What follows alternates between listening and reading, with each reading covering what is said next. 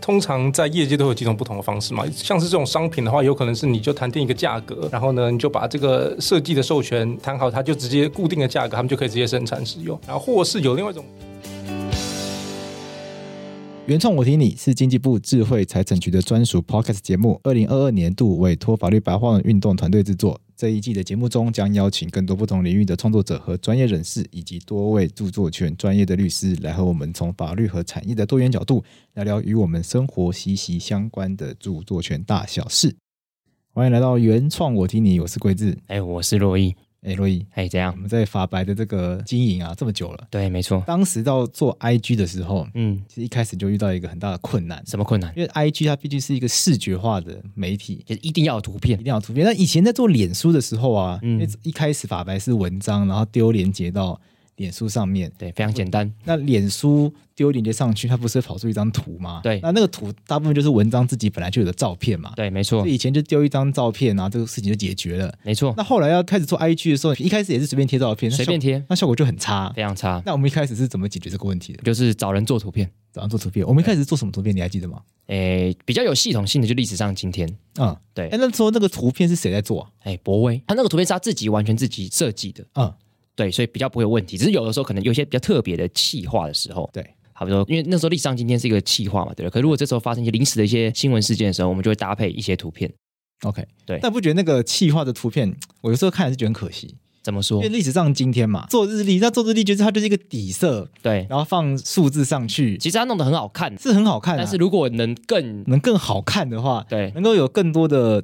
创作的元素、绘画的元素进去的话，会更好了。我对觉得那个 IG 应该更吸睛吧。对对对那我们没错 IG 的那个冲刺人数的话，应该会跟我们今天来宾今天这个来宾太强了，来宾太强了啦。我看着他们那个 IG 数字，真是叫做望尘莫及。哇塞！对那我们今天来宾是谁？我先跟大家介绍一下，好，我们今天来宾是这个怪奇事务所的这个所长 Vincent。总长 Vincent，对，那 Vincent 要不要跟大家打个招呼？咦，大家好，可以先聊一下为什么一开始会有这个创作的这个动机啊？怪奇事务所一开始是怎么样想到去做这件事情？其实应该是我们本来成员就很喜欢问一些奇奇怪怪的问题，然后对很多事情都觉得哎、诶为什么？然后我们就会去 Google 啊，然后来找一些资料。结果我们就发现网络上像目前没有像这种类型的东西存在。我们想说，哎、那我们干脆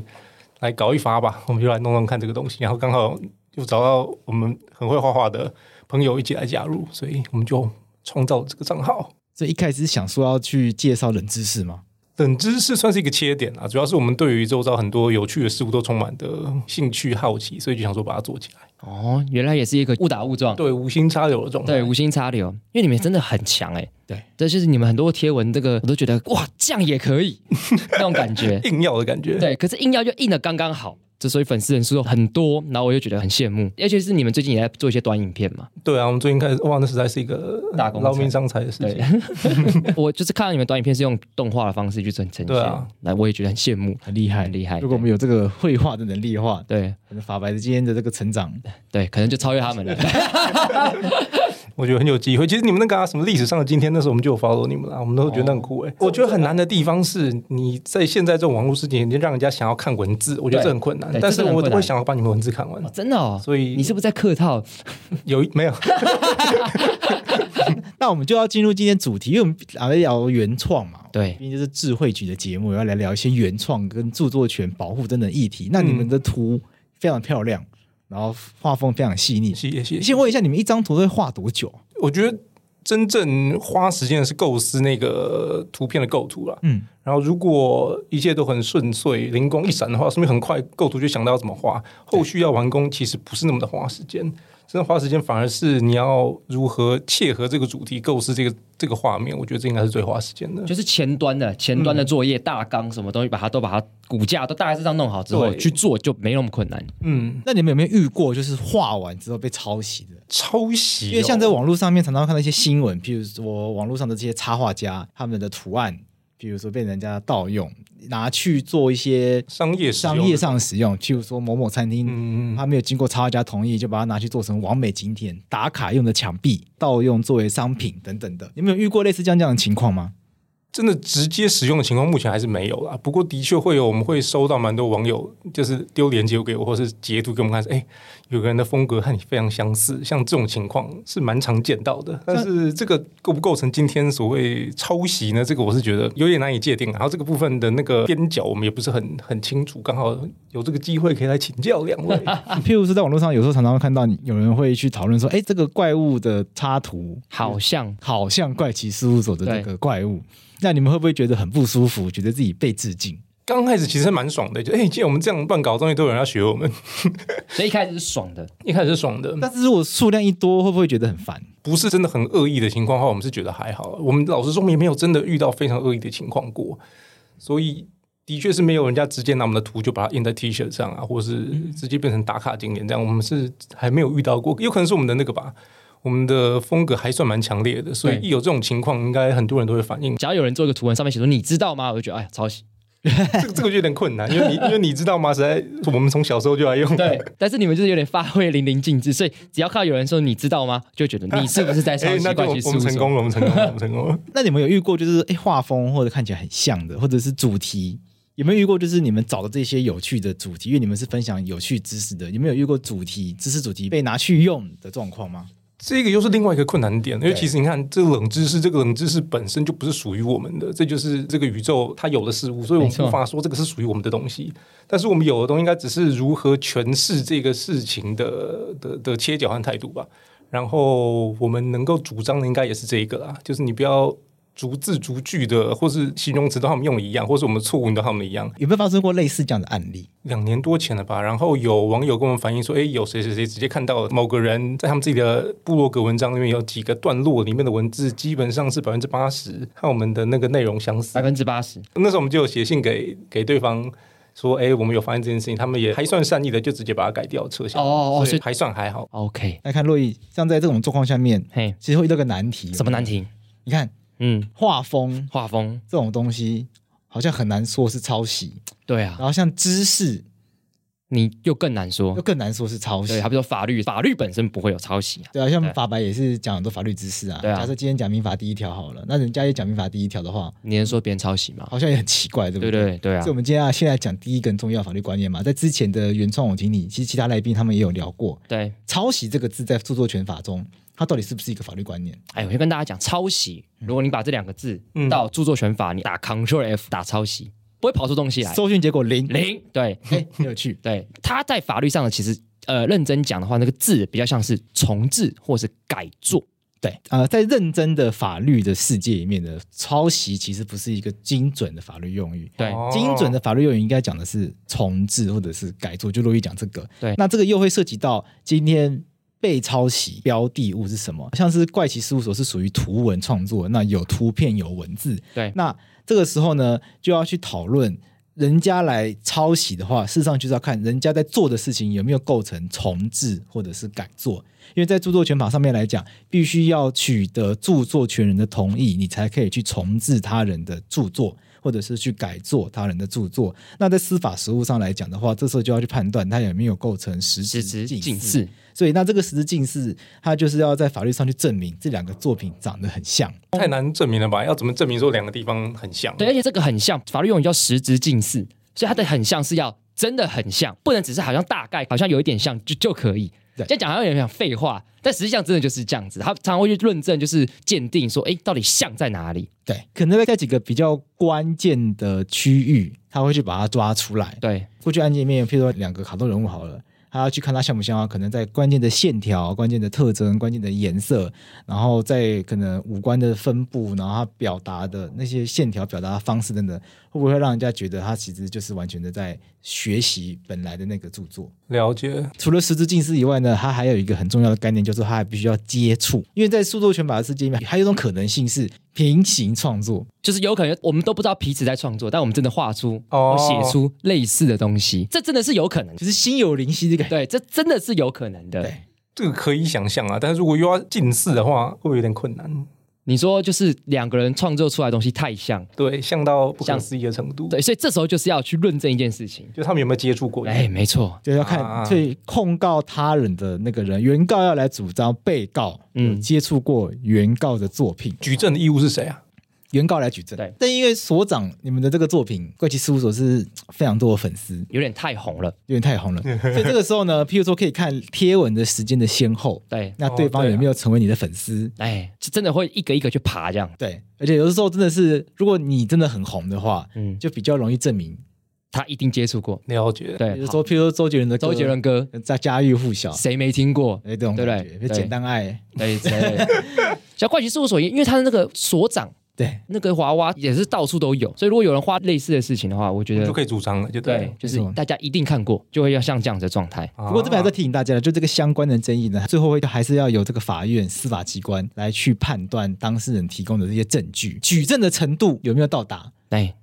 那并不是网络上乡民随便讲几句话啊、有抄袭就抄袭，哎，那我们应该可以做什么事情来自保啊？譬如说，我们可以记录下我们创作时候的心路历程嘛？还是说我们从哪里获得这个 idea？像是这种东西是可以保护自己的吗？可以像这个创作过程中的这些手稿跟素材，都如哦果能够完整的记录的话，其实就能够更加的去保护自己，证明这是一个平行创作。嗯，了解，对，对于被指控侵权这一方，如果在被指控侵权的过程中，哎，能够提出，哎，我的创作历程是哪里来？比如说会计事务所被指控，搞不好我们也是被控抄袭的这一方，有可能我们被控抄袭，那我们被主张侵害人家的重置权、侵害人家改作权。那这时候呢，因为会计事务所我们的创作过程如果很严谨，比如说我们收集知识的这个过程，嗯每一个收集的知识它来源是哪里，学术文献来的，从哪一本书来的，或从哪一个网站来的，然后我们有截图，我们有留下引用的来源。那这个我们构图的这个发想的过程，我们有留下所谓的草稿。有所谓的分镜图，或者是有所谓的一开始有所谓的这个灵感，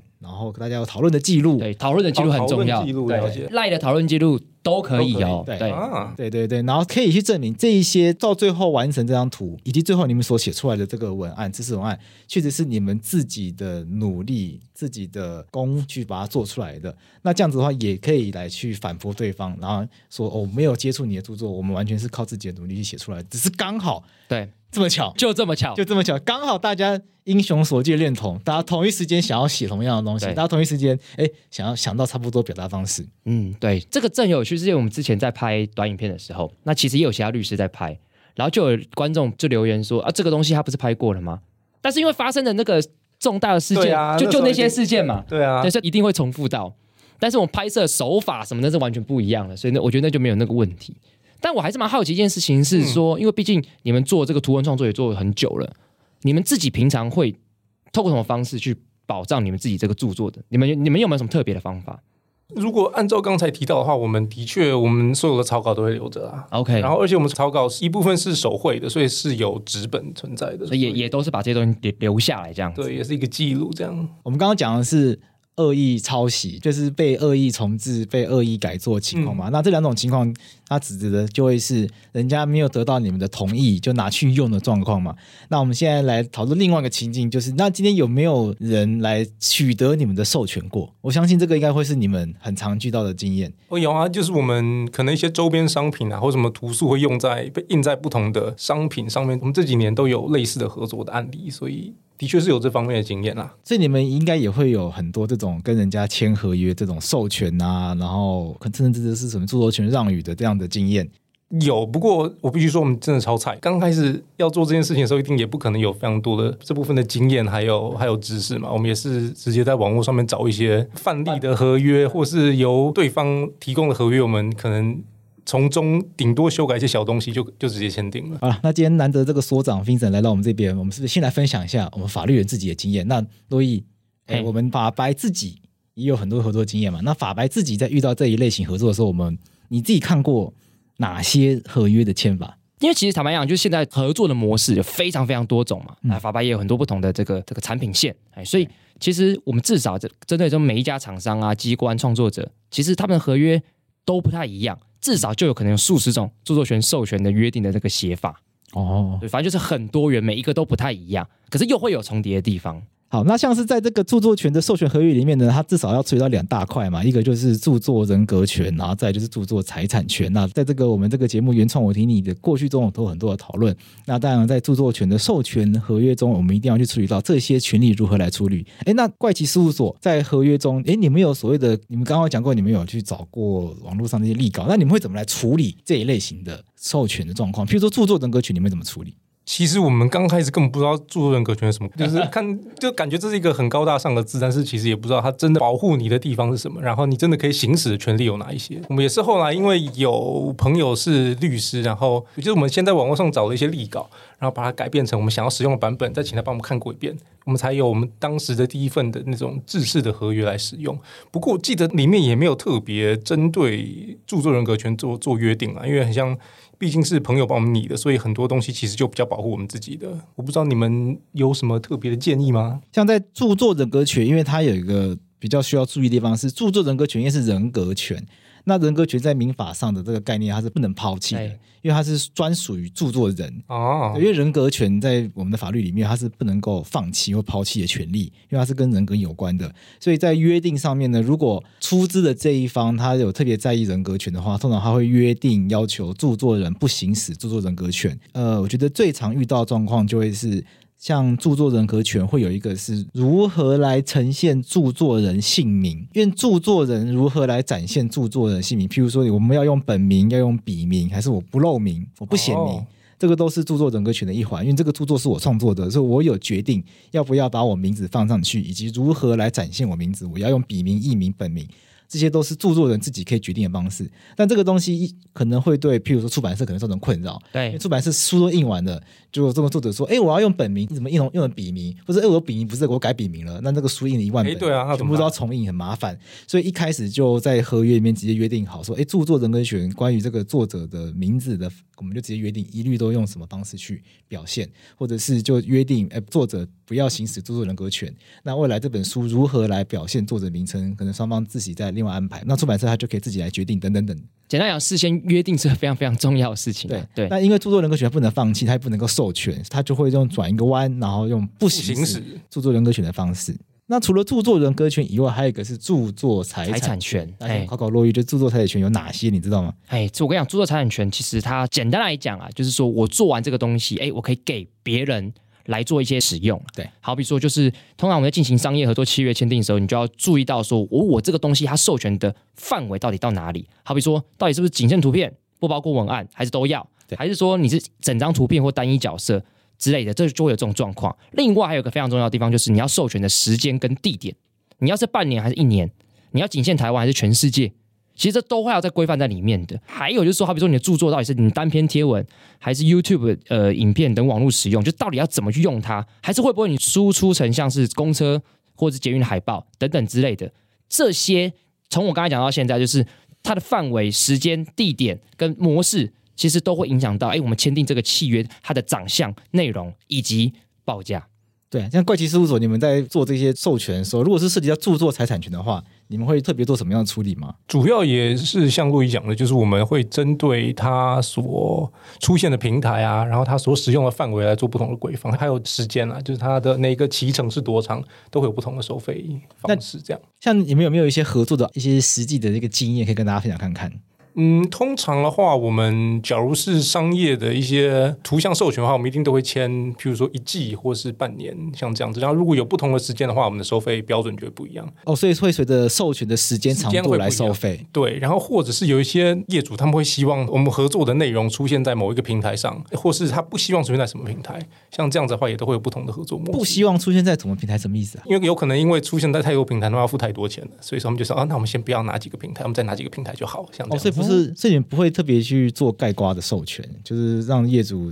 全部都可以用，你们会特地去写它可以用在什么地方。比较明显，就譬如说有些东西，它只希望在线上使用，而不需要在线下使用。哦就是它只需要在网络上面曝光就好，它不需要印制成实体的一些印刷品来使用的话，那这样子的话费用也会不一样。哦，所以就变成双方谈判的一个磋商的一个筹码，对就是哎，诶我不要印实体的，啊我只要用网络的，那算便宜点好不好？嗯对，有我可今天能就只会要做有可能就会有实人体这样讲。那有没有做实体印刷的一个经验呢？所以它应该就是书吧，我们的书应该就算是实体印刷了吧。那实体印刷的话，你们会怎么跟他们谈？通常出版社他们都有一个蛮制式的一个规范的、啊嗯而且那时候我们也是刚开始第一次有比较大型的授权合约，所以我们那时候其实也是直接按出版社给我们的合约直接签订。那你们除了书以外，有没有一些比较特别的合作经验？很酷的产品。对啊，因为你们是比较红的虚拟的 KOL，对有没有一对对些对比较特别的像我记得你们上次有有送我们爆米花花然后那个爆米花很漂亮的盒子很漂。 亮，它盒子很漂亮对啊，那那个盒子的授权那就比较像是那个设计授权了、 ，OK，、哦那。像这个授权的话，可以跟大家偷偷的透露它的授权的方式是什么吗？还是这个涉及到商业机密？应该是好，因为主要是那个通常在业界都有几种不同的方式嘛，像是这种商品的话，有可能是你就谈定一个价格，然后呢你就把这个设计的授权谈好，它就直接固定的价格，他们就可以直接生产使用， OK，那它是可或以是印，它可以印无限格吗？就看你们当时的合约怎么签订。然后哦，或是有另外一种模模式，就是你用分润的，就是你你的价格一开始你签订的固定价格可能比较低一点，不过接下来商家每售出一份，你都可以从里面拿到一份你的 cut 的话， OK 这是另外一种另外一种合作的模式。这听起来蛮不错的。但分类就会比较累一点。对因为分类就变成是说，如果你今天原本授权一次授权给他，那就是对他们的事情。对可是分润的话，代表说他卖越多，你就是我们也会赚，对，那就变成是我们可能还要再帮他再做更多的行销等等之类的而。且你也必须完全相信对方，他提供你的数据是真的，对对对对对对这是对，另外一个引进的成本没。错。变得对后面的查核会蛮困难的，对因为刚刚讲这个很重要，因为合约的这个约定有的时候还要考验的是双方的互信基础够对不够。像这个分润有的时候听起来是听起来很屌听。起来很屌，啊比如说他可能跟你说我拿三成，那你拿七成，哎呦，哎，听起来你拿很多啊，对啊，但是他可能卖一百万套，他跟你他只跟你说我哦只卖三万套，对但你就想说没有啊，这全这全台湾到处都在卖啊，对那他你就你就查核不了啊，你跟他要账册他不给你啊，嗯对啊，你你跟你跟他说我要派会计师去查，他不让你进去，啊然后你走不到，然后他最后就公司突然倒掉，没有啦，我们合作的业主都非常的友善，非常非常非常的正派，只是说总是会有运气不好，可能就会遇到这种业主。所以这个业主的本身的商誉，他的诚信本身就是你要够信任他，而且他本身过去的一些时机，他过去本身在这个市场上面是不是已经足以让你信赖？我觉得这本来就是在合作之前，就是我们要自己做好功课。，对对啊。没错。但我比较好奇一件事情，就想问贵芝说，像我们刚才讲签订契约这件事情啊，那我们刚才都讲说，你的时间、地点、范围、模式什么都要讲得很清楚啊。对，那万一就是有约定不清楚的话，怎么办？在这个著作权法它里面的规定是，如果你没有约定清楚的话，它就会直接推定为没有授权。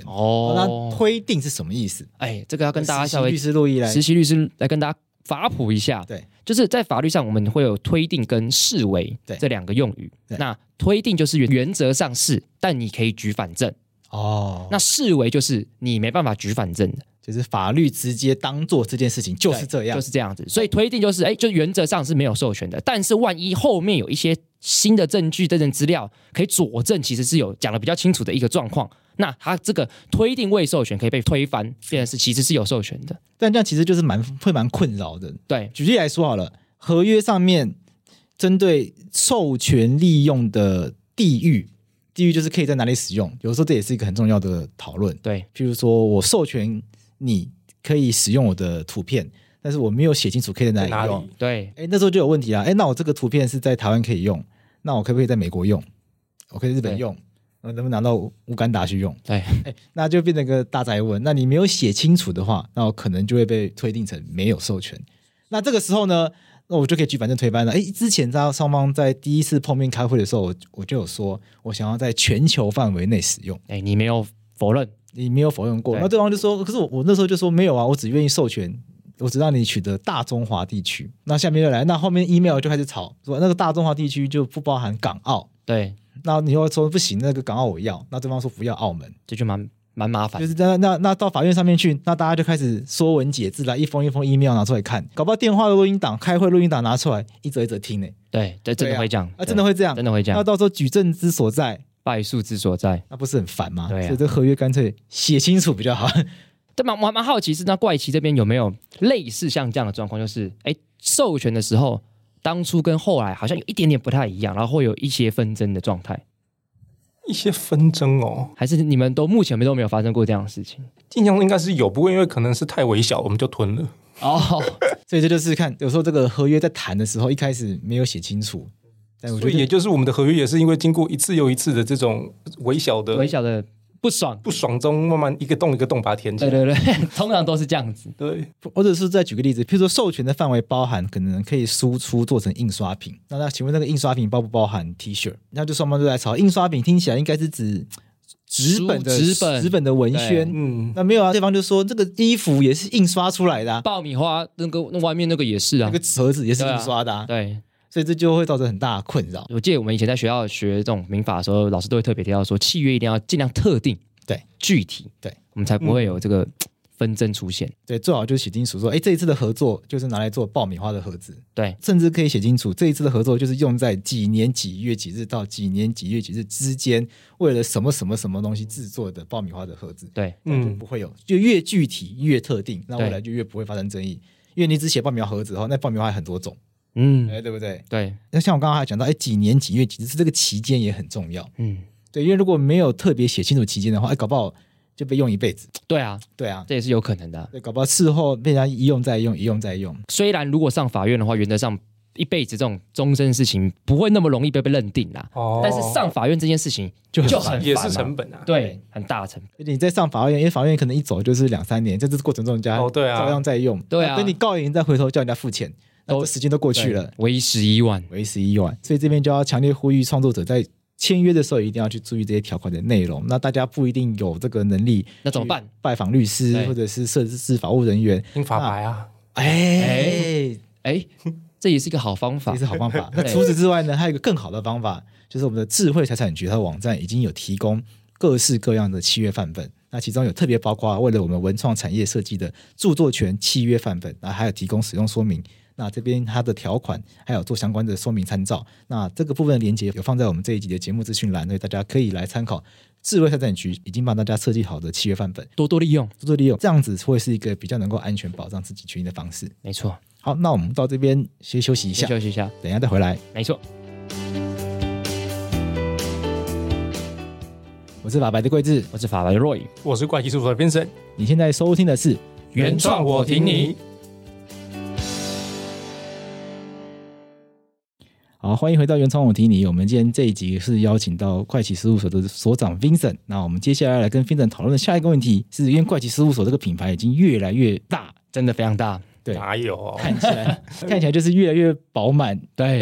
赚的会越来越多。没这错种。情况下面应该有越来越多员工加入吧？没有很多啊，就三五个吧，这样。那这样之后就有个问题，因为毕竟还是有请员工嗯嘛，所以表示说这些创作的过程还是会有。你们一开始像像我好了一开始有多少人在创作？其实最一开始就是我们我们三个人是创办人是三个对人创办人三个人在那弄，你们怎么分工？主要就是有负责文案的，然后有负责绘画的，然后还有负责当保姆的。哎， OK，当保姆是什么意思林晨就是保姆所长嘛。相关大家那个生活所需， ？OK，那这些员工加入之后呢，他们会怎么来协助你们做这些事情？就有些人帮忙画吗？有些人帮忙写吗？帮忙绘画的成分比较比较高啊，因为它其实最耗工的一个部分。那有会有人帮忙你们去找这些知识吗？还是才才是这个找知识，还是你们自己做？呃，早知识的确也有，但是早知识应该可能就跟呃这一次那个会牵扯到抄袭的部分，可能就没有那么大的关系。像法白，我们也有很多新伙伴加入嘛，对有像我们 Podcast 的话，也有廷义的加入。没错。那我们的 IG 的话，除了博以外，还多了文荣。哎，就是剪短影片的。对呀、那因为现在的内容越来越多听，下你们更庞 大，没没没没没有 吧？我们差不多吧。如果我们更庞大的话，我们的粉丝会超越你 们，我们落差很落差很我们落大。差很多，所以可以发现到一件事情，就是不管是怪奇事务所还是法白的这个创作啦，参与创作的，除了一开始的创对参与者变多了。因参与为者譬如说我们变多嘛要做动画、啊做什么的话，绝对需要更多人一同来协作，不然对那实在是太累一，定忙不过有来。几个肝都烧不完对，的。真的。可是这就会遇到著作权法的一个问题。哎，什么问题按？照著作权法的规定，那著作人是谁？哎，这个要是还是要跟大家稍微讲一下啦。理论上啦，哈，因为我们就是知道说，哎，受雇人其实跟公司的关系是公司付薪水给他，所以好比说像法白，哎，付薪水给这个某个员工，然后他在职务上要进行图文创作。那其实这个时候，创作这个著作权到底要怎么归属？其实依照著作权法本身的规定，好，第十一条，如果你员工完在职务上完成的著作，如果公司已经跟员工约定著作权归属公司的话，那就要按照契约的约定，就变成是虽然是我我完工，但著作人是公司。那如果未约定的话，那就是以受雇人好，那就是劳工为著作人好。但是这时候你还是要注意一下，就是著作财产权还是由公司去享有的。那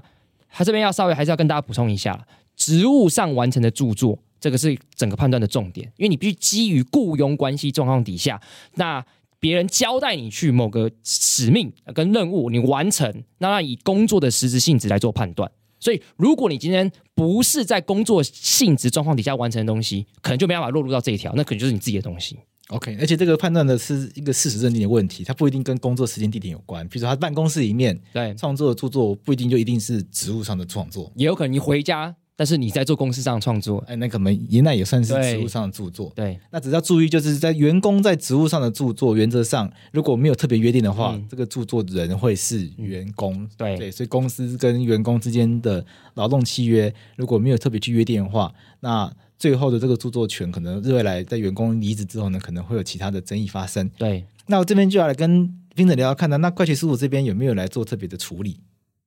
我们那时候也只是拿公版的劳劳务雇佣书来使用，所以回去感觉有个洞要补了。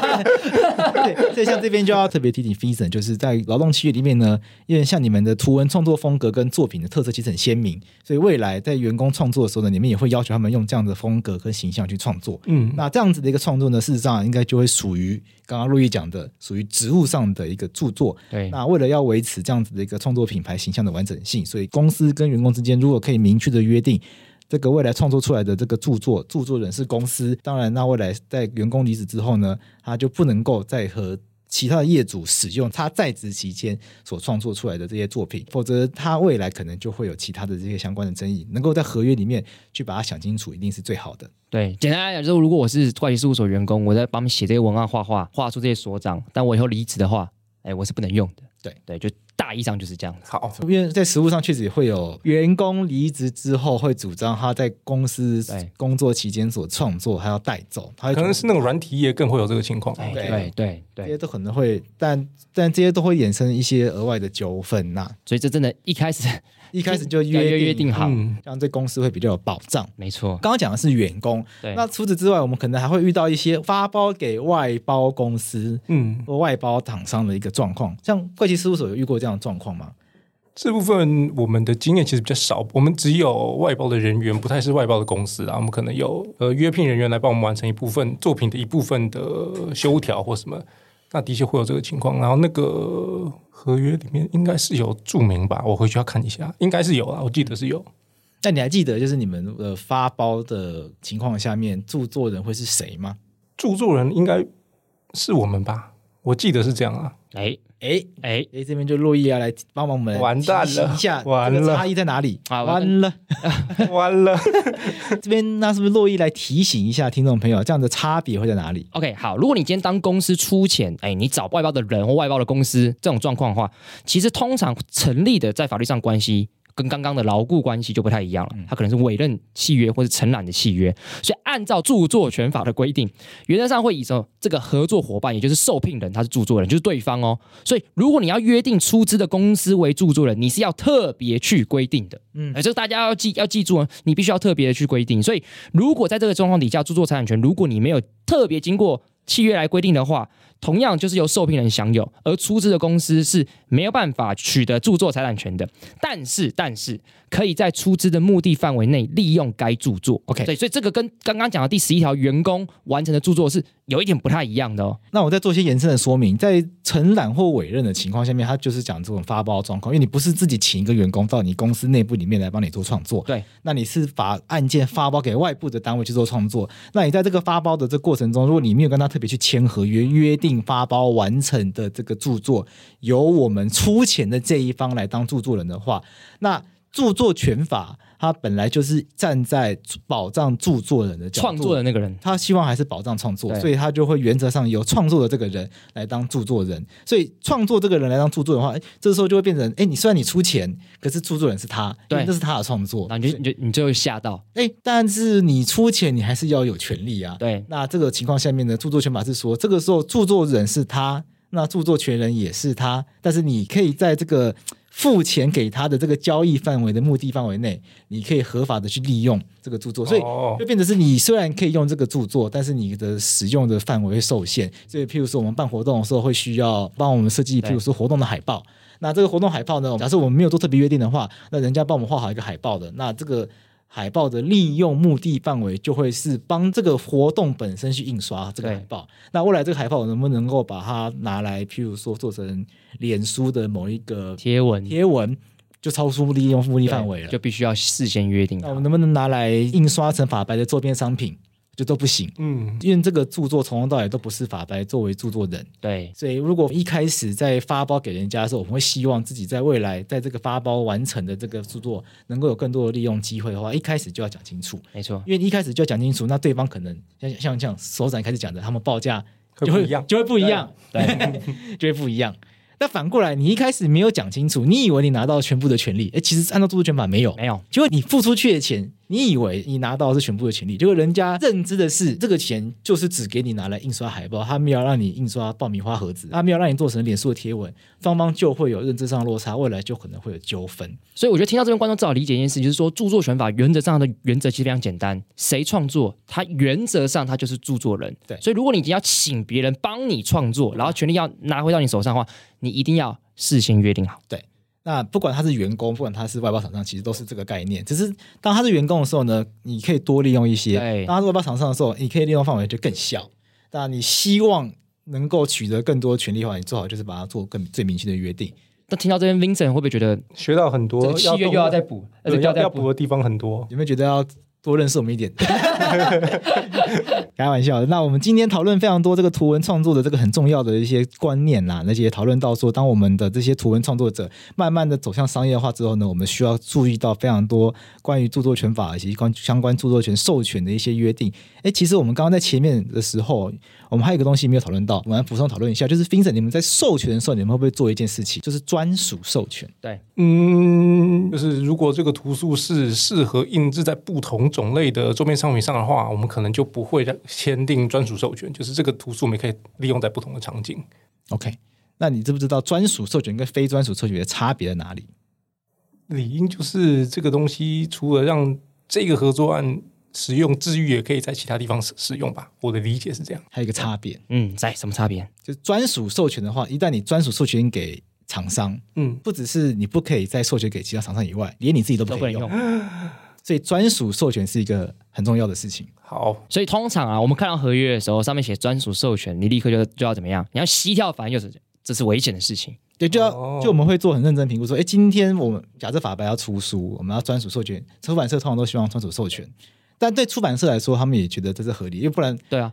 我今天给 A A 出版社，我等一下去给 B 出版社，那我们会说没有啊，我们就只让你出，但我们不要专属授权。那他说，那法白还你还是可以自己印啊，那还是很奇怪。对，就至少作者留一个作者自己印，对出版社来说也是风险。所以他就希望全世界只有我。我可以印，哦连作者本人都不可以印。对所以专属授权跟非专属授权的差异就在于，如果一旦著作人把著作权专属授权人给他人之后呢，那只有那个被授权人可以行使这个诉作权。没错，没错，所以这边听听到这边观众就要知道了，听到专属授权四个字的时候，一定要立刻要非常非常小心没错谨慎，因为你有可能就是签下去之后自己都不能用。对，所以这个才会有很多我们常常看到这个自己的歌自己不能唱，哎，对，哎，还有这个，他就类似这种就专属是授这权样子，是，对啊，或者是自己的作品自己使用反而要付钱，嗯因为他已经专属授权给其他人，所以他自己要用的时候呢，创作者自己要用自己创作的时候，反而还要去重新取得授权。这也是我们日后在就我们创作者再去处理这些授权合约的时候，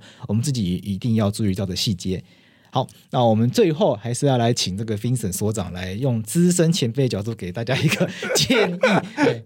来给一些新生代图文创作者，因为你现在已经算是一个大前辈的状态早，日嗯啦。嗯，就是合约真的好好看，好好签呐、然后，嗯，法白的节目要多听 啊。然后，然后智慧局网站的那些范本，其实可以直接拿来用啊。非常中肯。让总肯，对，我们可以帮 Vincent 做一些补充啊。第一个就是，譬如说谈到抄袭这件事情，像 Vincent 你们有遇过抄袭，像刚刚 Vincent 也有提到，他们其实也遇过类似类似抄抄袭袭的事件。那像 Vincent 他们有提到说，他们遇到抄袭事件，他们有他们做的第一件事情是。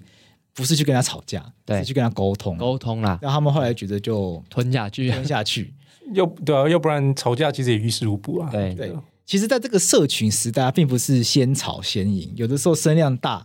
也许会吵赢，但有时候可能反正言上。对，对，所以如果涉及到这种抄袭或者是觉得自己权益被侵害的事件，去哪解决还是比较好。法院。对啦，坦白讲是这样。社群解决网络工程常常于事无补，反而对弄巧成拙，所以会建议大家，如果发生这种法律争议，还是先收正再说。对，先没错收证先收证再说先。收证，然后寻求一些法律的资源，先了解在法律上面自己哪里站得住脚，然后可以做一些合理的评估，然后最后最后再来去判断是不是要走上法律的途径来去做解决。再来，那刚刚冰城也有讲到说，这个契约要好好的认真来看呐、对啊，不要说这个合约一拿到了啊，你们过去会觉得说自己没有什么谈判的空间，就自己反正拿着就签，你们会有这种想法吗？或是就会用得过且得过且过的心态，或是就是啊，好多字好烦的，就直接签了。没有，我们不会这样啊。 结果只是相信，可能有些刚开始进行创作的人会觉得啊，这和他平常工作领域实在是他觉得这个东西距离他很遥哎远，然后可能就没有那么细想，就直接签了。就像冰城刚刚就有提到一个很好的，他们身边有律师朋友，对，对，所以他们就找律师朋友来帮忙看。没错。哎那你们有给人家钱吗？ 没有，开玩笑，那我们就不要问这 个，我们就不问这个了。但是看，这就是一个很好的一个学习的。对啊，如果你今天哎真的是就觉得我没有法律资源的的话怎么办？哎，其实我觉得多听这个本节目嗯，就是原创，我听你。对除此之外呢，法律辅助基金会也有提供这个义务的律师哎，来对咨询。对。然后如果真的有一些问题的话，其实你上智慧局的网站，其实都有很多的资讯。坦白讲，我有我有时候有问题，我直接 Google，你会发现，哎，你去到他们网站，对那上面很多资源，我觉得多多利用，你未来对于一些著作灵敏的程度也会变好了。对坦白讲，其实台湾有很多法律咨询的管道啦，所以大家可以多多的利用。对，那大家一定要在这个签订合约之前呢，如果觉得怪怪的，觉得不妥，我就常常，我觉得我常常遇到的那个当事人啊、客户啊，他他不一定看得懂，但他就是觉得合约怪怪的。那后来来了之后呢，我就觉得其实也没有哪里怪，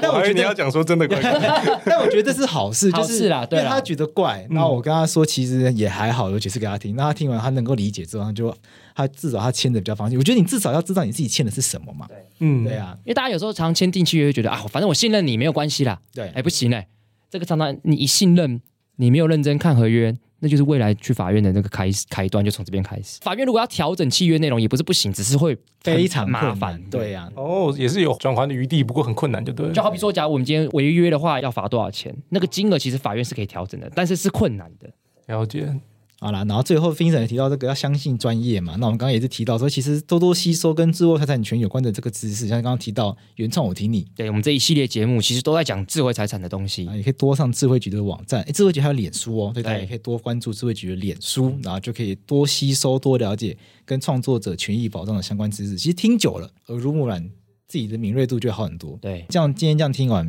我们就大概知道哦，原来这个授权条款有这么多的这个运用方式，嗯，这么多的这个约定方式，那至少也会知道专属授权哦。跟非专属的差别，你现在记不起来没关系，以后看到专属这两个字，就先撕合约。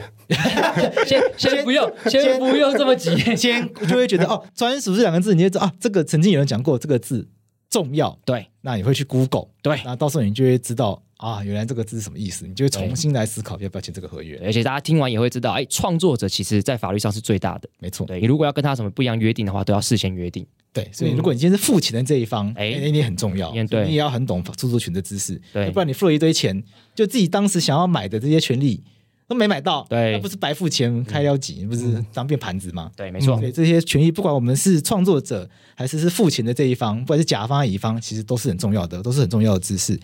好，那我们今天很感谢所长给我们的这些劝世嗯，建议、谢谢你们，谢谢，谢我们也谢很。感谢钟想跟我们分享你们的创作经验。那我们最后也请大家到我们的节目资讯栏的连接，多去我们的智慧局脸书，著作权原创我挺你。还有怪奇事务所的社群来逛逛，并且来多多跟我们身边的创作者分 享有关著作权的资讯。这里是原创，我听你，我们下期节目见，拜拜拜拜拜。